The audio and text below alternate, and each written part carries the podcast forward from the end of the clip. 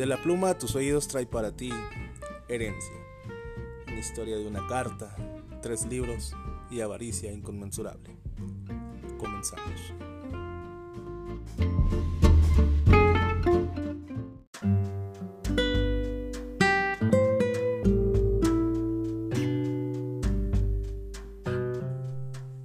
Fui citado al notario. Me vestí en el traje negro que esperaba no utilizar aunque tenía guardado desde que el abuelo enfermó.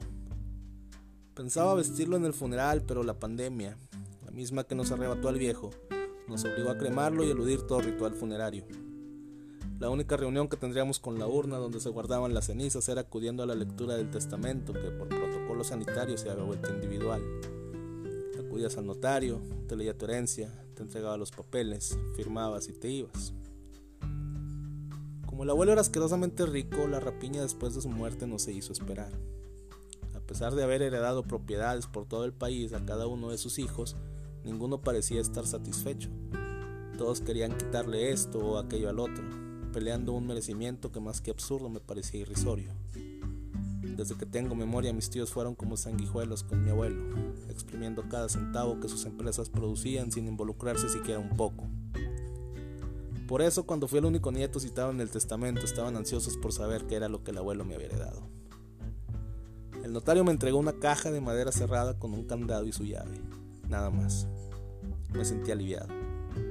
Mi madre estaba tan exhausta con la muerte de su padre y la avaricia de sus hermanos que en el fondo temía que si mi herencia era sustanciosa, ese calvario se extendería. De regreso a la casa abrí la caja y me encontré una carta y tres libros gruesos encuadernados manualmente. Comencé a leerla.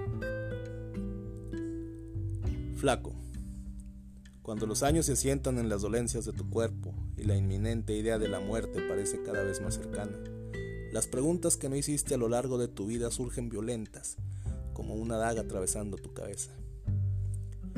Creí darle todo a mis hijos, pero como te habrás dado cuenta con todo el respeto que tu madre me merece, terminé haciendo de los cuatro una bola de inútiles. Para cuando leas esto ya sabrás qué fue lo que le heredé a cada uno.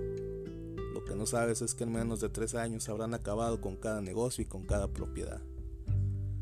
Me equivoqué con ellos y eso es irremediable pero no quiero equivocarme sobre mi posición más preciada.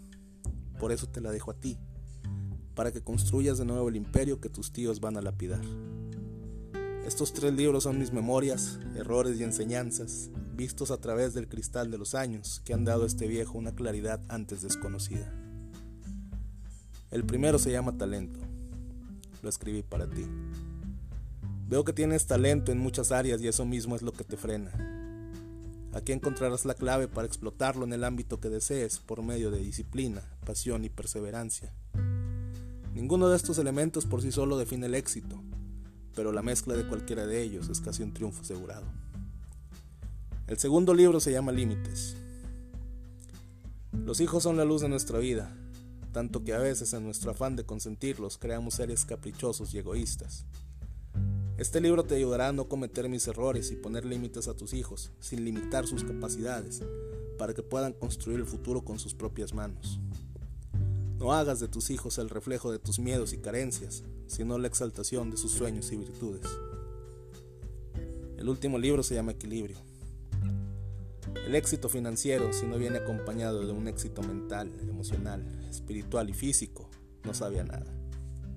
Déjame guiarte para cuidar tu salud con el temple de un viejo, ver el mundo con la curiosidad de un niño y luchar por tu vida con el ímpetu de un joven, siempre en equilibrio, para que cuando mires atrás estés orgulloso del camino que has recorrido.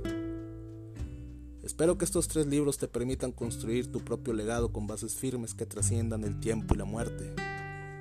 Este regalo es para ti y nada más. Por favor no permitas que lo prostituyan. Que tu vida sea más feliz y próspera de lo que yo lo he conseguido. Te quiere el abuelo. Semanas después, mi tío Alberto inició una batalla legal por los derechos para publicar los libros.